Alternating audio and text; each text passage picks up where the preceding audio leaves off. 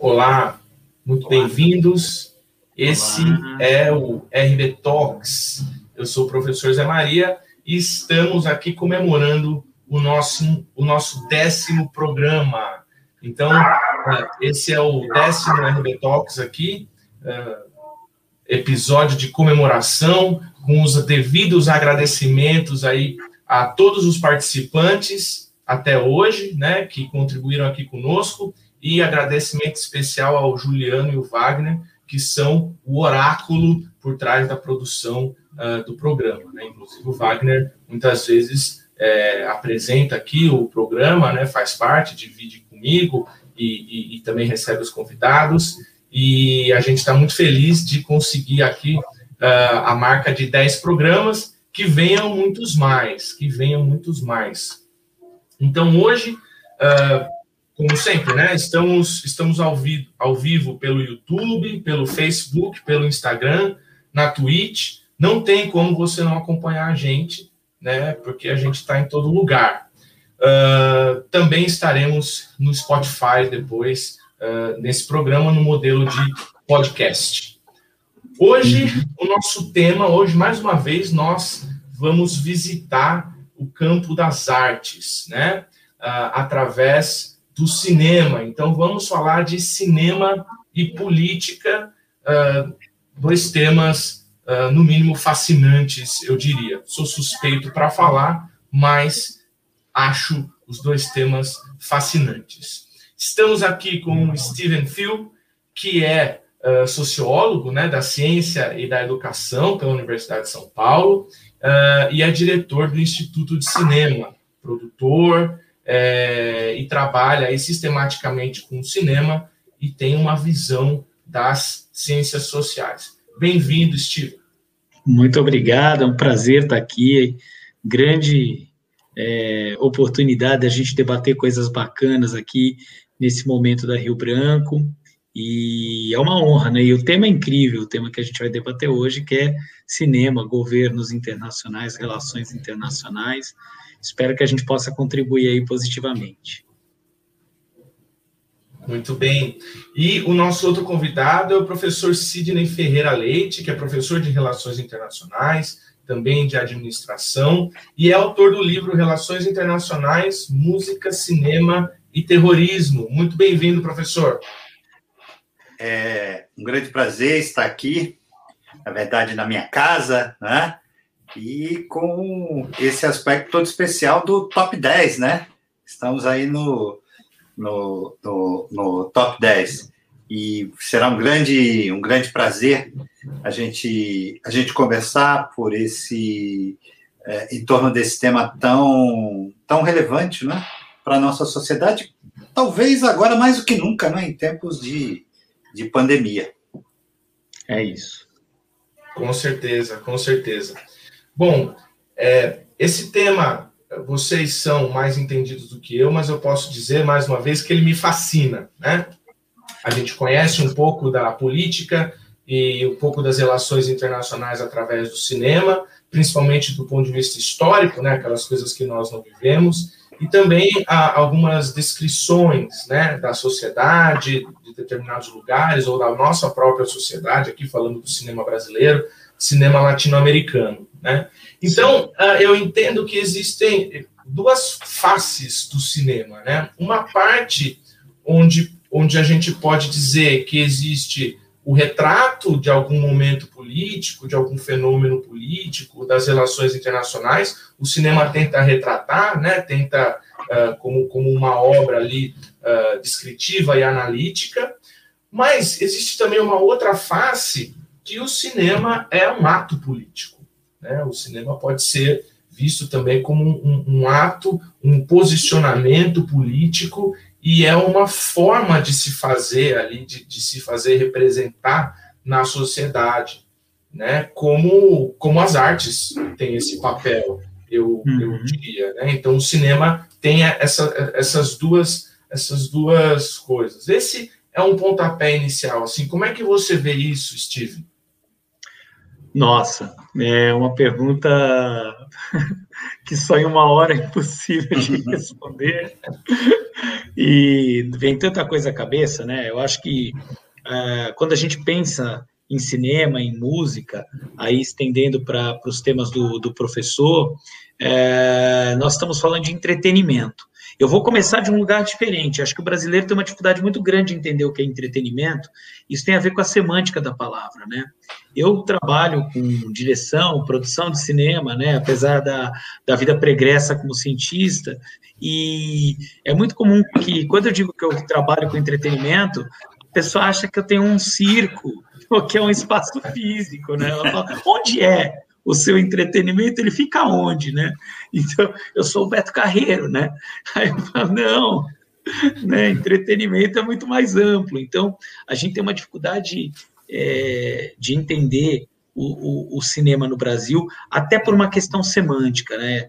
E, e apesar de cinema e música estarem na chave da indústria do entretenimento, é, cinema e música são dimensões muito importantes das expressões políticas, né?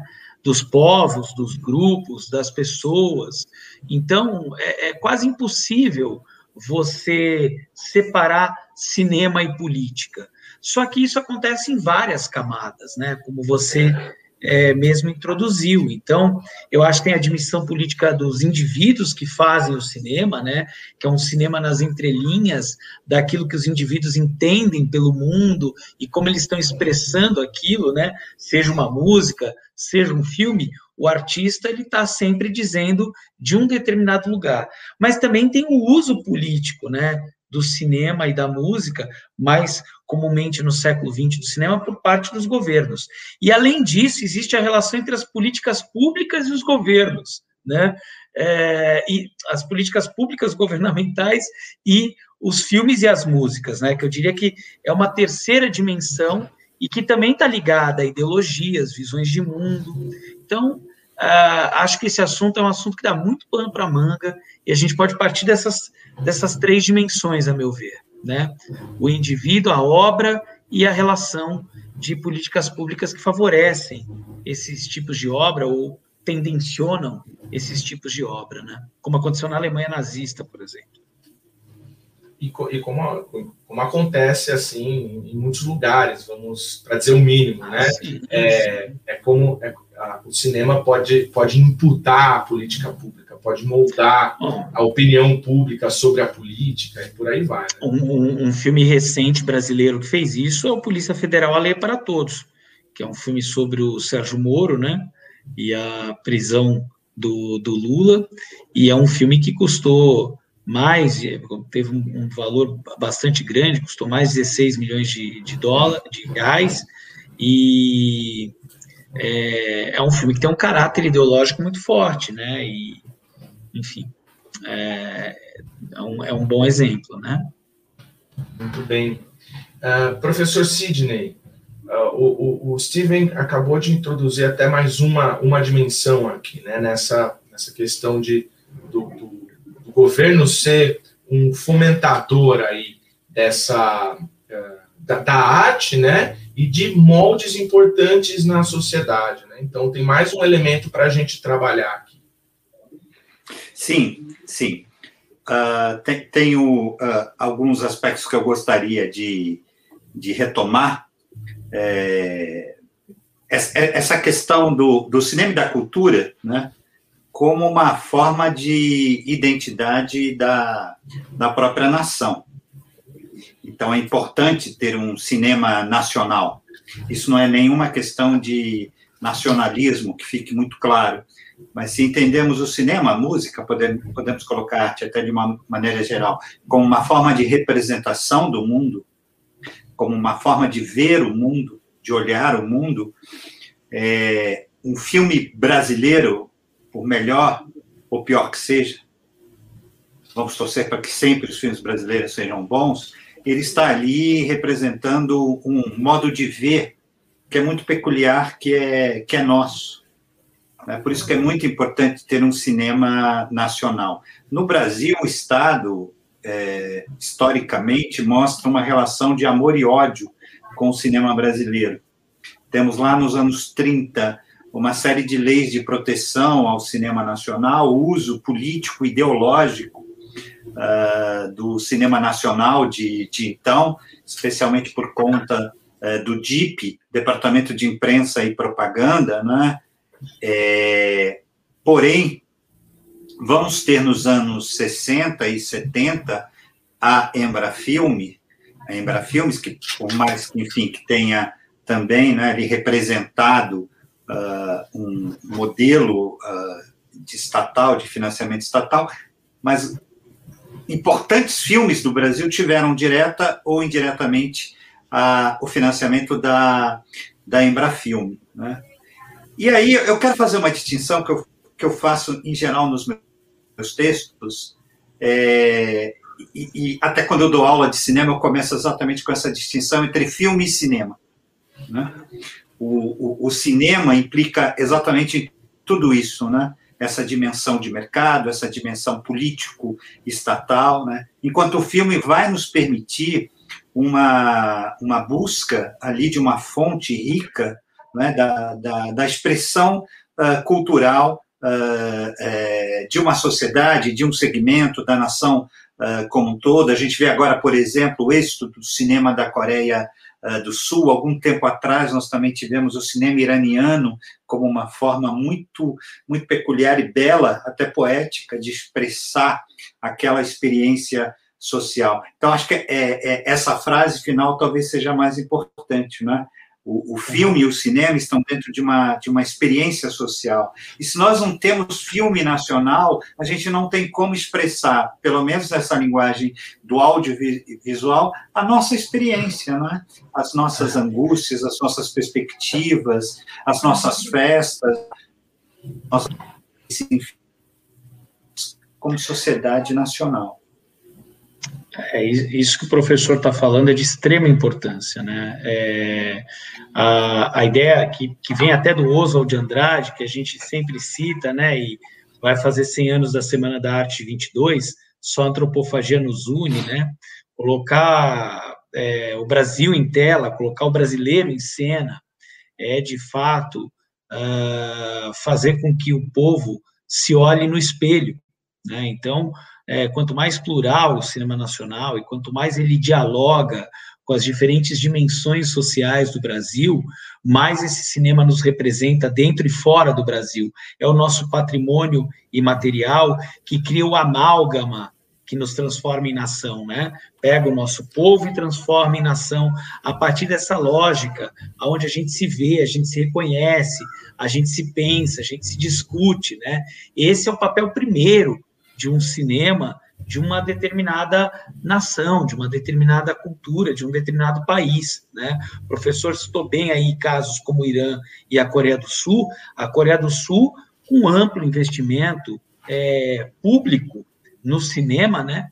É, justamente porque entendi, recebeu lá é, os cineastas há mais ou menos uns 20 anos atrás, os artistas, né, dizendo para o governo sul-coreano: olha, se você investe na gente, você vai vender mais Hyundai, vai vender mais Samsung, vai vender mais LG, né?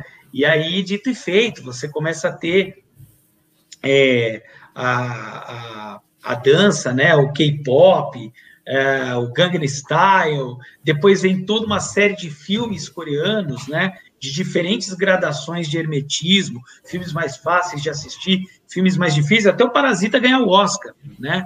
Que é o maior dos exemplos, né? Um filme estrangeiro ganhar o Oscar de melhor filme e o John Bonrui receber a estatueta com uma tradutora. Não, não. Eu falo inglês, mas falo meio mal. A tradutora vai traduzir aqui. Quer dizer, isso é de uma, uma importância para identidades nacionais, é uma, de uma importância para o patrimônio imaterial de um país e de como ele é conhecido ao redor do mundo, que não tem precedentes. E é por isso que os governos, desde a década de 20, incentivam os filmes nos seus países. Né? Ah, no pós-guerra, isso foi muito importante também. Na década de 20, você já tinha é, é, Itália, é, você já tinha ah, Alemanha, Inglaterra investindo uh, uh, num certo protecionismo. Para cada, na Alemanha tinha uma lei antes do, do período nazista, né, que para cada filme estrangeiro tinha que ter um filme nacional sendo exibido. Olha só a cota de tela na Alemanha da década de 20, né? E aí a gente tem o expressionismo alemão, que é super importante na história do cinema, justamente nesse período, né? Gabinete do Dr. Caligari, tantos filmes importantes, filmes incríveis, né? Se aproveitando dessa situação de um governo que reconhece o cinema como patrimônio nacional. Então, acho que essa é uma primeira dimensão, sem dúvida nenhuma, da política e do cinema, né? Olha, as intervenções de vocês até agora já cumpriram para mim uma função uh, primordial, que eu acho que eu, era o que eu tinha na, na, na, cabeça quando a gente propôs esse episódio do RB Talks, né? Uh, e na fala, na fala de vocês apareceu identidade, né? Uma questão identitária, a trajetória uh, que o Steven faz aqui do, do cinema coreano até, até o Oscar é algo, é algo que a gente não para para pensar, né? A gente uh, assiste o, o, Parasita, a gente lembra do Gang, Gangnam Style, e, mas, mas tem tudo a ver com uma política, né? Uma política de, de Estado. Então a gente pensa em identidade, como está na fala do professor Sidney também, a gente pensa em autoimagem, né? E aí tem até a questão do, do, do entretenimento, como o Steven falou, mas também de uma, de uma uh, de uma relação uh, mais uh, sofisticada, né, de uma relação bastante importante, né, o, como o professor Sidney também traz, né, ter um cinema nacional, ter essa, essa desenvoltura sobre a própria população, a própria sociedade, as elites, né, que sejam, mas ter, projetar uma autoimagem, uh, até da nossa nação, se vocês quiserem, mas projetar uma, uma autoimagem de nós, né? E nós uh, podemos nos reconhecer em tal, ou mesmo criticar, né? É um, é um, um movimento bastante dinâmico, uh, e a gente tem algumas, algumas questões do cinema brasileiro, né? Talvez até um, um divisor de águas ali no Tropa de Elite, mas muitas obras anteriores que, que significaram aí bastante sobre, sobre o que é o Brasil, né? Uh, eu me lembro até do Central do Brasil, que, que concorreu ao Oscar, e mais recentemente também do Bacurau, né? Que é uma, uma obra uh, que, que promoveu bastante, uh, bastante debate, né? Então, a questão de identidade e de, e de autoimagem, para mim, é muito cara. Eu acho que é importante aqui na nossa conversa uh, ah, para quem estiver assistindo, para quem escutar, saber que assistir um filme e ter contato com com o cinema, que são duas coisas diferentes, né? É, significa tudo isso, significa muito mais do que você sentar na frente de uma tela, né? Que você sentar e, e assistir ali, ter um, ter um contato audiovisual, por assim dizer, com uma obra, né? É, então, a, até nessa, um pouco nessa linha, é, eu queria perguntar para o Sidney, né? Sidney, música, cinema e terrorismo nas relações internacionais, né? Como que essa, como que esse fio condutor aí é feito, mais ou menos?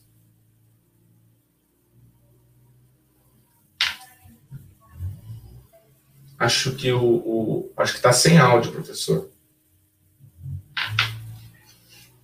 Zé Maria, são coisas que a gente faz depois que passou dos 50, já está pensando em, em, se aposentar, não é? Porque a gente sabe que o mundo acadêmico é, ele, cria ali fronteiras, não é? Que embora exista até um discurso ao contrário, essas fronteiras acabam sendo sendo muito rígidas, né?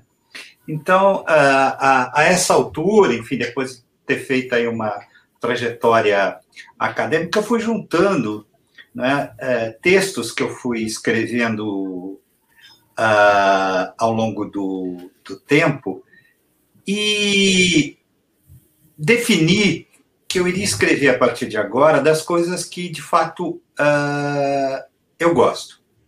Né?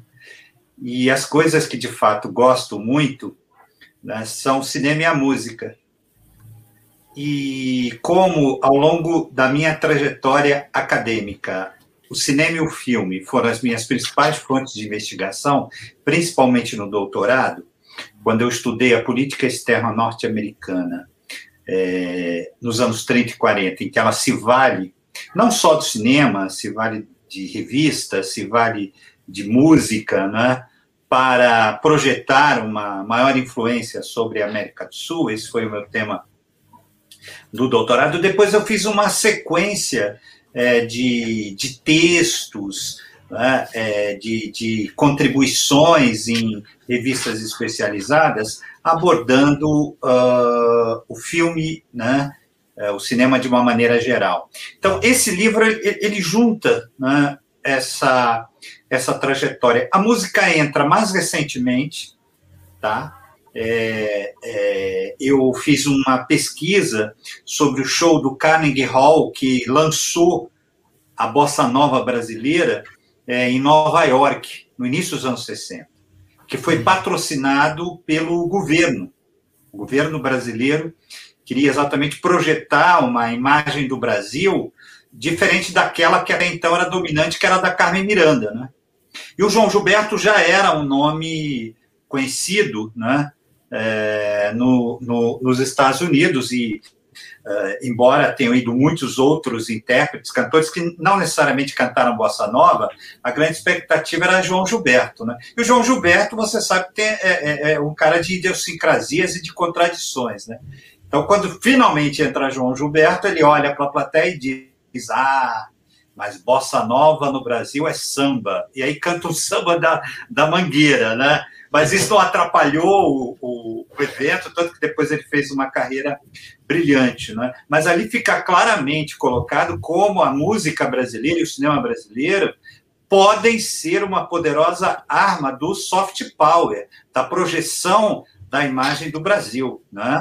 E nós temos uma música brasileira MPB de excelente qualidade e um cinema também.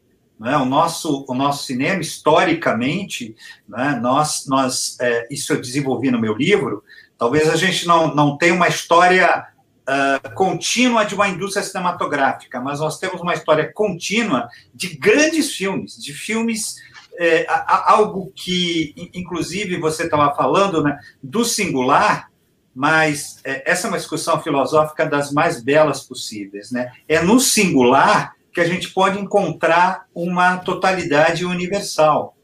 Então, Deus e o diabo na Terra do Sol, apesar de ser que né, é, é, é, do cinema brasileiro, do cinema novo, por que, que ele ainda é um filme atual? Porque ele, ele toca naquele tema, ele faz aquela abordagem com um sentido uh, universal. Seria uma das minhas definições de um clássico, não é? O que é o clássico? É aquele que con consegue transitar entre o singular e o universal e, e parece permanentemente não é, atual, permanentemente dizendo não é, uh, algo. Não é? Então, uh, esse livro, ele defende esses e outros argumentos, né?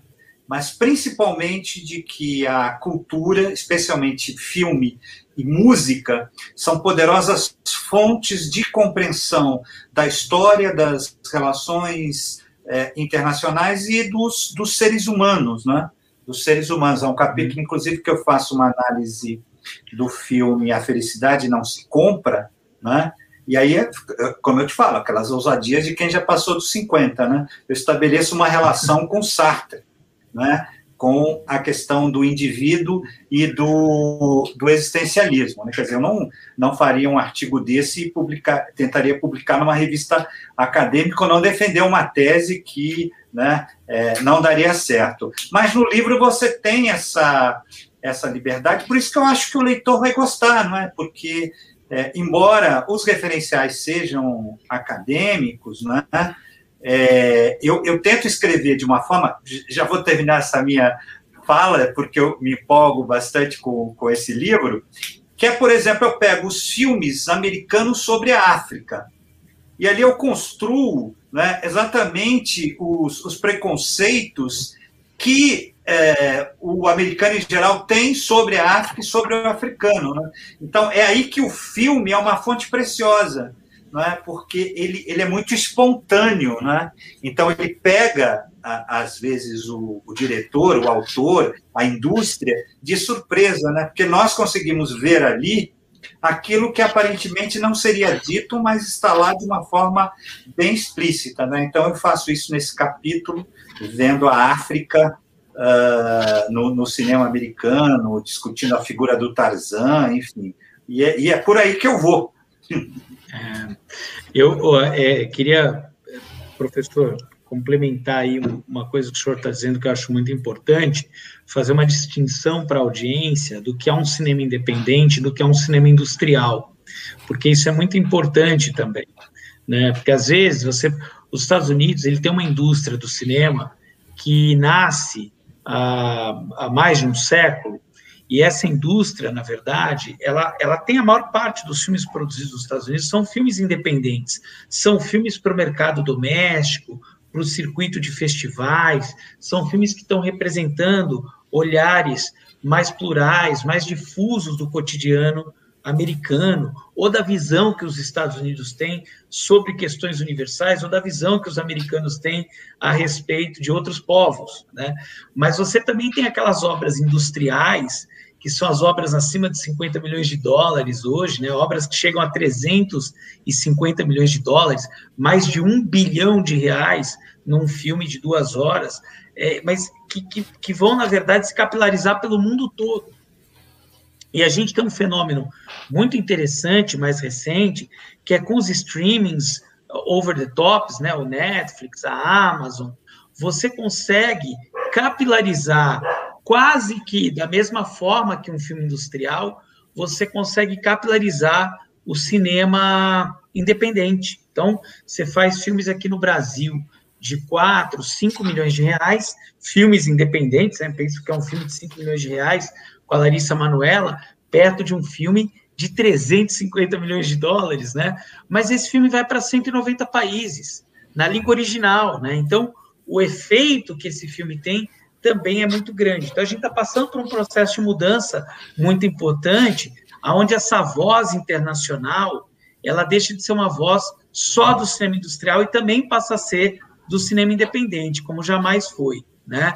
E uma outra coisa que eu acho que é, que é legal de colocar é exatamente esse, é, esse caráter reprodutor do cinema, porque muita gente espera do cinema uma experiência assaz crítica, né? Ou, ou, quase como se tivesse ali um discurso acadêmico, né? O Nolan e o Kubrick são cineastas que é, são famosos pela potência intelectual dos seus filmes, né? O estímulo intelectual daquilo que eles produzem, né? É quase como se você estivesse lendo um livro, assistir o filme do, do, do cara, né? Ah, agora, é óbvio que os filmes também é, são reprodutores porque os cineastas, os artistas, eles estão dentro de um cenário social, eles estão olhando de um determinado lugar também, né? Então não é só aquela coisa muitas vezes que ah, o governo americano contratou o cineasta para fazer esse filme que vai ter essa visão. Não, é aquilo é a visão do próprio cineasta. Eu costumo dizer, eu adoro David Fincher, que é um, um cineasta norte-americano que fez Clube da Luta, Gone Girl, fez grandes filmes, ele, ele fez Seven, é um, um, um, um, cineasta que decupa o filme de uma maneira brilhante, né? O, os movimentos de câmera, o lugar onde ele coloca a câmera para contar a história é fantástico. Mas ele é claramente misógino. Seus filmes têm sempre personagens femininos é, é, problemáticos, né? questionáveis, isso, isso virou uma anedota, e ele próprio, nas entrevistas que dá, muitas vezes escorrega nas suas ideologias, né? acaba sendo um cineasta muito polêmico. Então, a gente tem que reconhecer também que o cinema é uma forma de representação ideológica, e a ideologia está sempre escancarada, né? É o que o cara está querendo dizer ali mesmo, é o que está sendo dito mesmo, né? Ali na hora que ele faz o filme. E que isso muitas vezes é até utilizado pelos governos, né? E ao longo da história aconteceu muito. Com certeza. É, eu, é, essa, esse nível de análise que é, é, muito legal depurar, né? Como eu disse anteriormente, não é só você olhar uma produção cinematográfica ou consumir uma, uma produção cinematográfica. Tem muito mais coisa é, para gente, a gente depurar aí, tem muito mais coisa para a gente entender dessa brincadeira. É, eu estou aqui com a missão de, de saudar as redes sociais, tá? Então, novamente, YouTube, Facebook, Instagram e Twitch estamos uh, sendo transmitidos aí, então uh, interajam conosco, né? Curtam, compartilhem, deixa os seus comentários, a sua pergunta, na medida do possível, é, é, a gente consegue responder e pode, podem até sugerir pautas para, para nós. É, afinal de contas, esse é um espaço democrático. Uh, sinto em, em dizer-lhes que o professor Sidney nos deixa agora, é isso? É, sim, mas eu, eu queria é, emendar. Claro, uh, falando de um, de um outro aspecto que sempre, sempre é colocado, uh, mesmo em casa, ou a gente conversando com um amigo, amiga, na sala de aula. Ah, eu vi aquele filme, mas eu li o livro. Né? Ah, o livro é melhor. Né? Sempre, quem lê o livro acha que que o livro é melhor, né? Na verdade, não é bem assim, né? Nós estamos falando de duas, duas linguagens diferentes, né? Duas linguagens. O que a gente pode discutir é se o roteiro que foi adaptado, né, se ele foi bem adaptado uh, ou não. Mas é, é, um roteiro adaptado a uma, uma forma é, diferente de se expressar. Quando os primeiros filmes foram é, feitos, né, no, nesse conceito contemporâneo do que a gente vai entender de, de filme, havia uma certa incompreensão. Né? Reza a lenda que naquela exibição uh, dos irmãos Lumière, do trem chegando à estação, alguns uh, dos uh, espectadores levantaram e correram com medo, porque ali ainda não havia uma compreensão de linguagem. Eu tenho dito bastante que a linguagem é, é, do cinema ela é, ela está permanentemente sendo é, feita e refeita, né? O campo do audiovisual ele, ele abriu além dos, dos aspectos da é, possibilidade, não é, de você se comunicar com um, um número é, incalculável é, é, uhum. de espectadores, não é? Sem necessariamente você estar exibindo esse filme ou na televisão ou, ou no cinema, é uma grande é, revolução também na, na linguagem. Né? Tanto que hoje me parece mais correto a gente falar do ou a, a, a, mistura, né? É, é, claro que, por exemplo, eu sou um, um, de, de alguma forma conservador, né? Eu gosto de uma. Quando eu quero assistir um filme, eu quero uma, uma linguagem que ainda me coloque dentro né, é, da, do, dos aspectos é, culturais, estéticos, narrativos e de montagem que eu é, entenda né, como uh, um filme. Né? Agora, é, sem dúvida, isto hoje foi completamente implodido. O filme que acaba de ganhar o Oscar numa leitura assim, mais conservadora, não é de torcer o nariz. Mas espera, isso aí não é um filme, isso é um documentário, não é? É? que tem alguns momentos de ficção, mas é que a gente vive isso uh, muito presente agora, né? O que é positivo para a continuidade, né? É, da, desse poder que o cinema traz desde o seu nascimento e o filme, de parece que sempre ele está na vanguarda, né? Sempre ele é vanguarda, né? Sempre, sempre ele está uhum. é, inovando, né? Ele nunca, nunca é, se basta. Eu acho que se ele tivesse parado mesmo em termos de linguagem, ele teria sido vencido historicamente, né? É, pela, pelas próprias transformações é, da sociedade. Mas isso não acontece, né? Isso não acontece, muito pelo contrário, né? Está aí a força das, das plataformas, né? das séries, né? É, aquelas caixinhas que eram tão bem divididas não são mais, né? do ponto de vista até do, da forma do formato e também algo que vocês vêm falando que é muito importante. Né? Vejam quantas séries espanholas, brasileiras, coreanas né, estão fazendo sucesso no Netflix. Né? E são até é, é, é, é inspiradoras de séries norte-americanas né, ou canadenses, como, por exemplo, The Good Doctor, que originalmente é uma série é, coreana, né?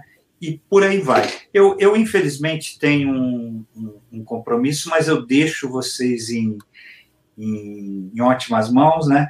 E eu, eu queria deixar uma, uma fala que é talvez um pouco é, idealista da minha parte, mas a, assistam aos filmes, não é? é, é, é assistam tudo, não é? Tudo que cai nas nossas mãos a gente deve ler, né?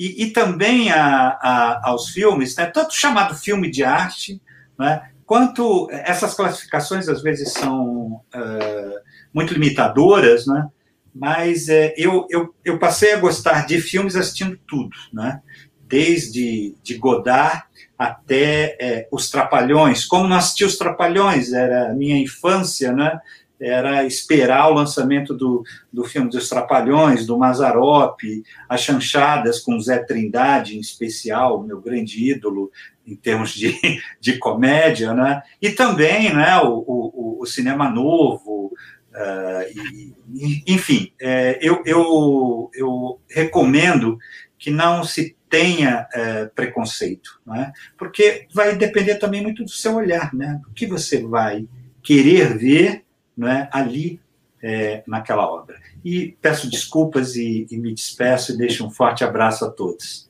Tá ok? Obrigado, professor. Valeu. Um Até abraço.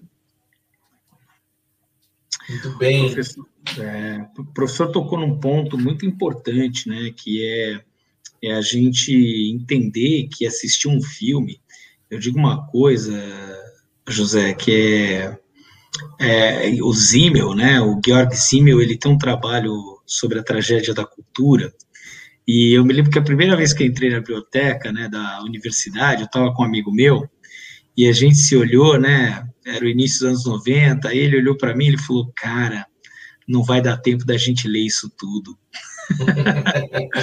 e aí a gente meio que chorou, né, os dois emocionadinhos lá, jovenzinhos, e por que isso, né, para você entender que Pô, a gente tem mais de 500 mil filmes na história, né? O cinema tem 120 anos, é um senhor de 120 anos de idade. Então, quando você é, assiste um filme, é, quantos filmes você vai ver na sua vida, né? Então, você imagina que se você assistir um filme por dia, em um ano você assiste, que você assista 300 filmes por ano, né? Em 10 anos você assistiu uh, 3 mil filmes, né?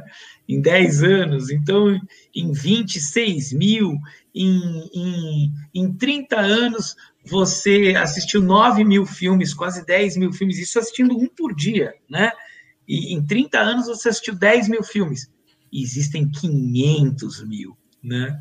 E cada vez mais. Então, cada filme que você escolhe ali no Netflix, você imediatamente renuncia a outros é, dezenas de milhares de outros que você jamais verá, porque você escolheu aquele. Né? Então, assim, é um universo infinito de possibilidades. Né? E é claro, imagina, ver 30 mil filmes na vida, não existe isso.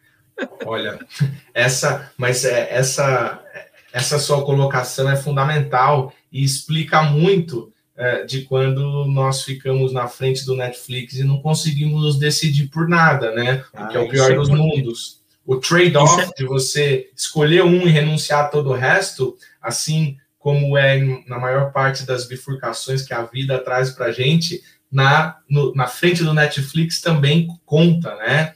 É difícil, é um, é um drama, é um mas, drama, eu diria. Mas isso, mas isso tem tudo a ver com cinema e política também.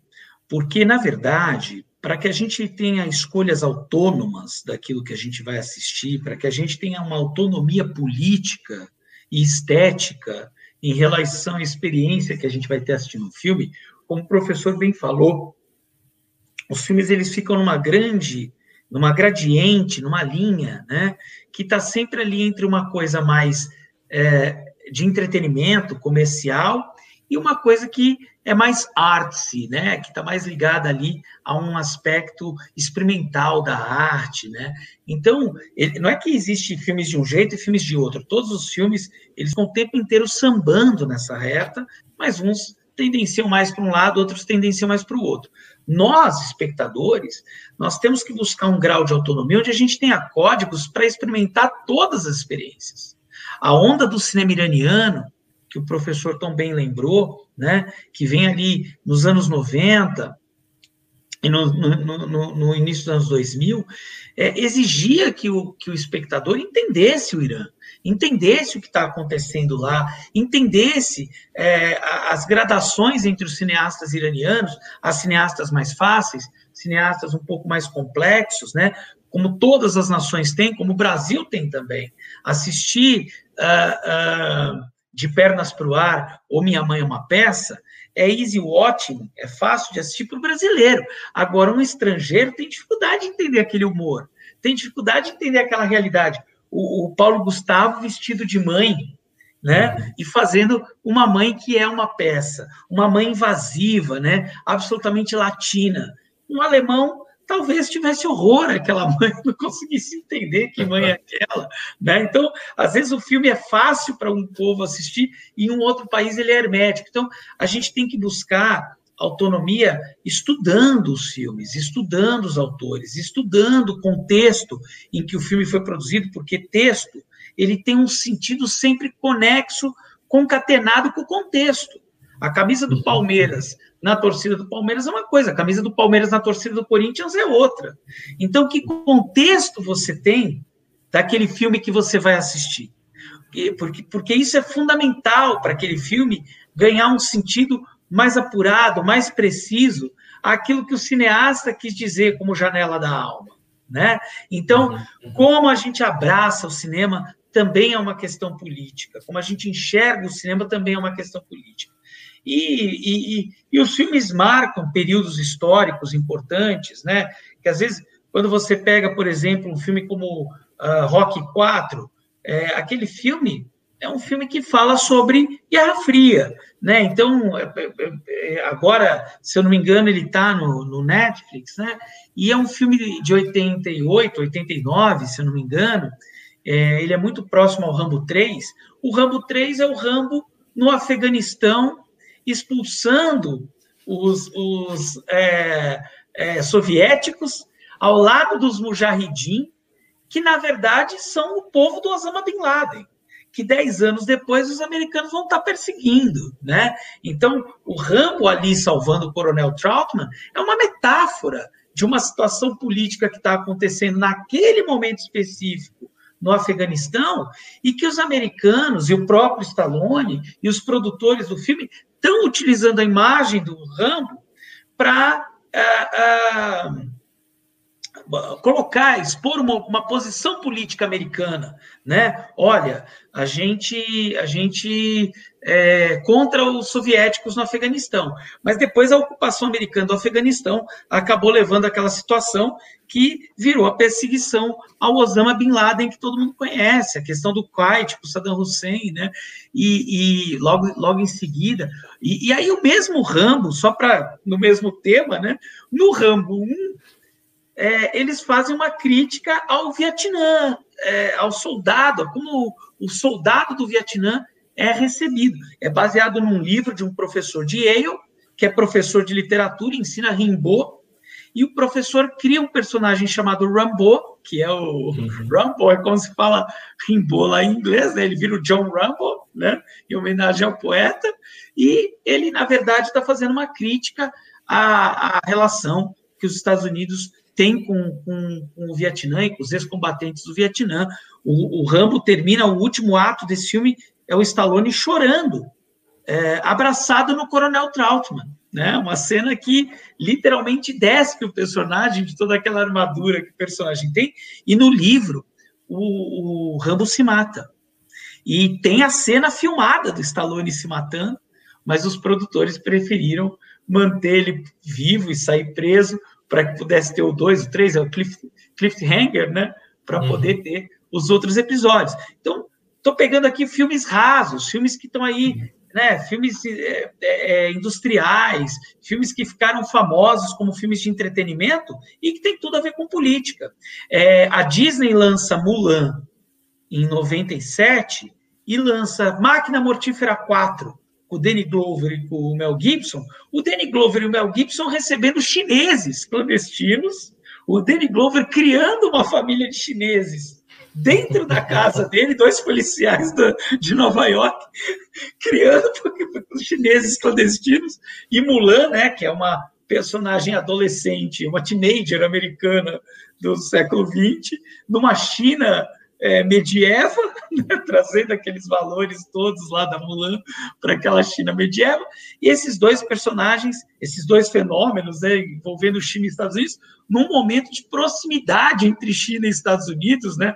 Foi a primeira vez que China e Estados Unidos estavam se aproximando de maneira tão íntima desde a, da, do fim da Guerra Fria.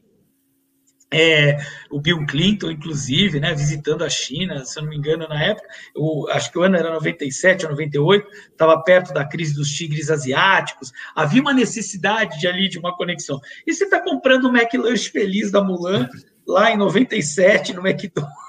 Aquilo ali tem tudo a ver com política internacional e, e o que está acontecendo no mundo. Então, separar o cinema da política. E eu estou pegando olha, não estou indo né, no cinema de autor, eu não estou falando de neorrealismo italiano, novela vague, nós estamos aqui falando de filmes que estão no shopping, filmes que as pessoas têm acesso com baldão de pipoca, né? E que estão dizendo coisas políticas. O Capitão América, mais recentemente, agora não me lembro em qual dos Vingadores, o, o agente Coulson chega para ele e fala assim, cara, é, eu, eu dei um tapa no seu uniforme, né, para você vestir o seu uniforme de novo e tal. E aí o Capitão América vira para ele e fala assim: é, estrelas e listras não estão meio fora de moda? eu sou o Capitão América, mas eu já não defendo mais a América como, como eu defendia, né? A América da era Trump, né? Então tá ali cutucando. O, o, o o, o, a própria Marvel né, adotou lá com o Black Panther um discurso que deixou o Black Twitter em polvorosa a respeito daquela discussão sobre o que o Wakanda, Wakanda representa, né, se é uma visão uh, uh, etnocêntrica do que seria o, o africanismo ou não, a, a, importância da representação de um herói negro, né, como é o Pantera Negra, e logo na mesma época eles lançaram o Capitão Marvel, e aquilo sofreu um boicote na internet dos incels, né, os involuntarians celibatarians, uh, que, que, que, que e, e, e, alguns grupos de nerds que não, não, não aceitavam aquela visão feminista, né, de uma, uma personagem supostamente lésbica, mulher e tão poderosa como a Capitã Marvel. E a Marvel bancou, foi um dos filmes com menos bilheteria da Marvel, né, por conta de todo esse boicote e discussões, mas é um filme importantíssimo, né? Que está marcando aí outros tipos de batalhas, que não são essas batalhas das relações internacionais, das fronteiras, mas são batalhas universais, são batalhas de gênero, de raça, de classe, que estão o tempo inteiro sendo interseccionadas, né? E até batalhas ontológicas do cinema com o cinema, já que eu estou citando o Vingadores, eu resolvi fazer essa leva de filmes é, é, mais populares, porque às vezes você fica falando também de um cinema que exige mais códigos, e isso afasta, né? Você tem que assistir Sindicato dos Ladrões, você tem que assistir Tempos Modernos, você tem que assistir filmes importantes, né? Todos os Homens do Presidente. É, você tem que assistir filmes que marcaram né, é, é, é a história do cinema né, mundial e norte-americano. O cinema brasileiro, Deus e o Diabo na Terra do Sol, São Paulo S.A., do pai da Marina Persson, né, do Luiz Persson, que é um filme fantástico, importantíssimo para você entender a São Paulo industrial da década de 60, aquele prelúdio à ditadura militar que a gente ia viver, né, e tantos filmes outros políticos que você deve assistir. Mas às vezes você está assistindo ali Vingadores, e tem uma discussão acontecendo ali, por exemplo, sobre o próprio cinema, porque cineastas como Spielberg, como Scorsese, começaram a questionar as superproduções da Marvel, né, dizendo que aquilo estava destruindo o cinema. e, e, e aí eles fazem toda uma brincadeira com volta no tempo, no último filme da Marvel, no Endgame, onde eles ficam duas ou três vezes citando os filmes do Spielberg dizendo que não valiam de nada. Você está usando como teoria de volta para o futuro, então de volta para o futuro é mentira, né? Tipo, né? Porque eles estão usando uma outra teoria sobre volta no tempo, estão questionando lá o, o filme que foi produzido pelo Spielberg nos anos 80, né? Então são essas alfinetadas, essas críticas, elas estão o tempo inteiro permeando os filmes, né? Então olhar o filme com um olhar político é muito importante, dentro do filme e fora dele. E o fora dele é isso que a gente já falou aqui, a política pública de incentivo, o filme como representação imaterial de um povo, do que ele significa, do que ele pensa, para si próprio e para o mundo, mas principalmente para si próprio. Porque todo povo gosta de conteúdo nacional, todo povo gosta de conteúdo doméstico. A gente quer se ver na tela, né? Então, o ucraniano gosta de filme ucraniano, o americano gosta de filme americano, o brasileiro gosta de filme brasileiro. O cinema nacional, ele, ele nas bilheterias, ele muitas vezes vai muito melhor do que grandes blockbusters internacionais norte-americanos. Né? É isso. Me estendi aí, desinvestei a falar, mas é para a gente aproveitar o tempo e passar aí para as pessoas visões a respeito de cinema e política, né? que eu acho que são importantes. Com certeza, com certeza, Steve. Eu acho que a, essa, essa discussão é muito rica. Você engordou aqui a minha lista de, de, de filmes para colocar na, na, na, fila, né? Uh, você falou do São Paulo SA, que a gente passou no Cineclube da Rio Branco, fizemos debate com, com os alunos é, para entender o movimento justamente da, da época, né? Uh, uhum. Eu acho que esses retratos são fundamentais, né? E como o professor Sidney falou, o cinema rompe muitas barreiras. Então, do jeito que você é, fez essa é, esse sobrevoo por várias, várias obras e momentos históricos e fenômenos políticos, dá para ver que o cinema é um retrato, né? ele retrata uh, essas dimensões todas, uh, não, de, não de uma maneira muito organizada. Como você disse, a gente precisa estudar os filmes, é, contextualizá-los dentro deles e também fora deles. E tudo uhum. isso nos, nos, pro, nos, nos, proporciona um entendimento diferenciado né, sobre, sobre uma uhum. visão um pouco mais superficial, uma visão é, um pouco mais pobre. Né? Acho que a nossa discussão uhum. aqui é no sentido de enriquecer o entendimento das pessoas, seja num filme mais uh, de, de, perfil comercial, ou seja num filme de um, de um perfil uh, um pouco mais artsy, né? Como você falou, os filmes vão transitando, nenhum deles é como se fosse um tipo ideal weberiano, né? E aí a gente vai ah. transitar por um lado e por outro, né? Esse rompimento de barreiras é, é o que você na, pessoalmente fez, né? Uh, transitando aí das, das ciências sociais e entrando uh, nesse mundo, nesse mundo do Foi. cinema, né? Foi sim. Muita gente até sempre pergunta: ah, cara, você largou a ciência e foi para o cinema, por quê, né? E porque eu acho que militar na arte é muito, muito importante para o povo, né? Para o país, para a história do país. Então, fazer cinema nacional é uma batalha, é um desafio, óbvio, porque é um mercado que não se sustenta, ele não para em pé sozinho, né? Ele precisa de subsídios, mas ao mesmo tempo é, é uma missão, né? Você acorda todo dia com um propósito muito maior e que atinge muito mais pessoas. Então, retratar o Brasil, colocar o Brasil em cena, é a, a, o desejo e a obrigação, ao mesmo tempo, de qualquer cineasta brasileiro. E, e, e, e quando você olha para a história do cinema nacional, é, é, muito triste o que acontece com o nosso cinema em alguns momentos, como, por exemplo, o início dos anos 90. Em 91, pessoal, a gente fez quatro filmes. Né? Os americanos fazem mil filmes por ano. Hoje a gente faz uma média de 160, 180, não nesses últimos dois anos, né? porque há uma distensão entre o, o governo uh, Bolsonaro e os cineastas, tem uma, uma situação um pouco mais delicada aí, mas uh, uh, a gente até 2017, 2018, estava fazendo uma média de 160 a 180 filmes por ano o que é um volume interessante, né, bem diferente dos nossos uh, colegas americanos, mas já é já é alguma coisa perto dos quatro lá da era Collor, né? E aí tem toda a retomada do cinema nacional. Então, Carlota Joaquina, né, que é um prelúdio da Grande Família, lá daquela série da Globo, porque é o, o Marco Nanini e a Marieta Severo, só que eles fazendo o Dom João e a Carlota Joaquina, né, lá no, no, no, no início do Brasil Império. É, a gente tem o Quatrilho, que é um filme que foi para o Oscar, muito importante, muito interessante. A gente tem Central do Brasil, ah, tem o Alta Compadecida, que é famosíssimo, né, do Guel. Tem o, o tem tanto filme bacana, né, nesse, nesse período da retomada, o esse companheiro, e depois você vai terminar isso no, no Cidade de Deus, né, que é o fim da retomada, vai de 92 a 2002. Então, de 2002 a 2017, 2018, a gente tem um período de é, consolidação do cinema nacional ou reconsolidação do cinema nacional.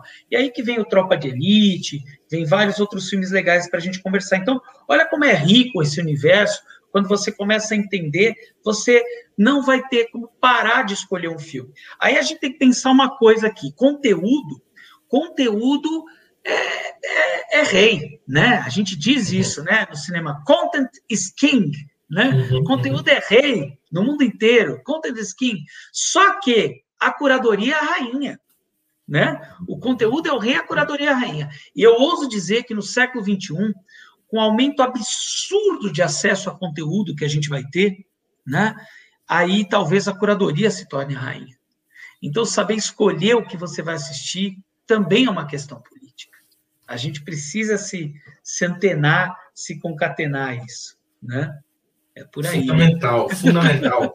eu, eu digo para os alunos que uh, informação não é mais o problema, conteúdo não é mais o problema. É, pelo menos não na sua escassez, né? O problema é justamente a abundância. Logo, a gente tem que treinar o filtro, né? Precisamos exercer o filtro, precisamos uh, tentar entender o que uh, o, o, que vai trazer para a gente o que a gente realmente busca, né? É, Ó, e, e só uma nota de rodapé importante que eu esqueci de falar, o professor tinha falado lá atrás, o, o, livro dele trata sobre o cinema que fala sobre o terrorismo. Terrorismo é uma palavra polêmica nas ciências humanas, né? Porque uhum, sequer claro. é um termo científico, não é nem um termo científico, é, um, é uma vala comum, aonde caem uhum. muitas coisas diferentes, né? Mas é importante destacar que a porcentagem de pessoas que morrem de terrorismo, né, ou de atentados terroristas no mundo, ou mesmo você pegar só os Estados Unidos, é uma porcentagem, mas muito menor do que meio por cento, né, da população americana, por exemplo, né, 0,001% das pessoas, isso já contando os ataques terroristas internos deles, inclusive, né? Mas se você pegar o terrorismo como um tema midiático, seja em filmes, seja na imprensa, talvez esteja na casa dos 20%, né? 30%. Então, que visão que isso traz de outros povos? Que visão isso traz da geopolítica internacional? É, é, tem que se pensar essas coisas também, né? O, o, papel do discurso, o papel da representação e do volume que essa representação tem. Certamente teria muito mais filmes sobre ataques cardíacos, que mudam trajetórias de vida, uma vez que o infarte é o que mais mata no mundo. Com certeza, com certeza. Mas é um deus ex machina, né? O personagem está lá vivendo a vida dele, de repente ele tem um infarte, muda tudo. Né? Mas aí ninguém vai prestar atenção, vai falar, pô, que hora que o cara vai morrer, né? Então é, é, é... mas é, é isso, a gente tem que, que se atentar ao sentido político daquilo que a gente também faz e assiste. É. é uma captura, né, uma certa captura política de um, de um fenômeno que na prática ele, ele, ele não, tem um, não tem um gráfico relevante, mas que na, nos moldes da, do comportamento social ele acaba uh, tendo, muita, tendo muita liga, né? Uh, bom, Steven, acho que a gente esgotou o assunto, né? Falamos quase tudo sobre cinema, não tem mais Rapaz, muita coisa para falar. Para com isso. É... Mais umas 500 lives, mais umas 500 lives, pelo menos. Bom, então, então você, então eu posso dizer que você caiu na minha armadilha, porque eu tenho certeza que você vai voltar aqui. A gente vai te chamar de novo. Ah, a gente precisa falar disso. A gente precisa falar disso, a gente precisa abordar as artes, né? Um, eu, eu, eu, participei de algum, alguns eventos políticos há uns anos atrás, eu sempre tenho dito isso a, a, no RB Talks, em outros fóruns. É, se existe alguma redenção para a humanidade, ela mora nas artes, né? ela não mora na ciência política, que é o que eu estudo. A, a redenção humana mora nas artes, então é, a, gente, a gente precisa falar sobre as artes, trazer as artes à tona, falar sobre a, sobre a nossa identidade, a nossa autoimagem.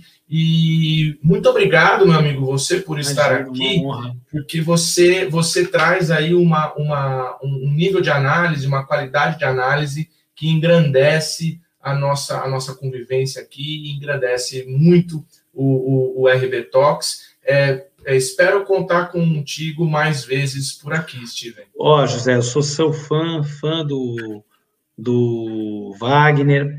É, a Rio Branco é uma instituição incrível. É, é eu, eu tenho é, devoção por instituições que têm a missão que a Rio Branco tem, né, uma instituição sem fins lucrativos, que tem um ensino superior de qualidade e, e, é, para mim estar tá aqui é um privilégio, né? Mais do que uma honra. Então, pode me convidar que eu venho e vamos conversar mais sobre cinema, pessoal. Quem tiver afim aí, pode procurar nas redes sociais. Meu nome é Steven Fio, estou no Instagram, estou lá no Instituto de Cinema. Lá vocês encontram a gente, tá bom? É isso. Muito legal, muito obrigado. obrigado é, a, gente vai, a gente vai, a gente vai fazer uh, mais vezes. E temos a nossa pós em cinema também, estão todos convidados. Agora, no segundo semestre, vai começar né, a, a, a pós de cinema da Rio Branco com o Instituto de Cinema. É um, um curso para pessoas formadas em qualquer área, inclusive em cinema, e que vai tratar do cinema como um negócio. Então, é quase um MBA, né? só que voltado à área cinematográfica, para que, terminado aquilo, você possa pegar a sua formação pregressa e, somada a essa pós-graduação, você consiga realizar grandes projetos fílmicos e viver disso, inclusive, né? Então, é uma pós que, que tem auspiciosamente o objetivo de mudar a trajetória e a vida das pessoas, ou contribuir com essa mudança. Então, venha, você está mais do que convidado aí no, no, no meio do ano para a nossa pós. Tá bom? Muito legal. É disso que a é gente isso. gosta, de transformação. Meus caros, muito obrigado para quem nos acompanhou aqui e até tchau, a pessoal. próxima no nosso RB Talks. Tchau, tchau. Até a próxima. Tchau, tchau.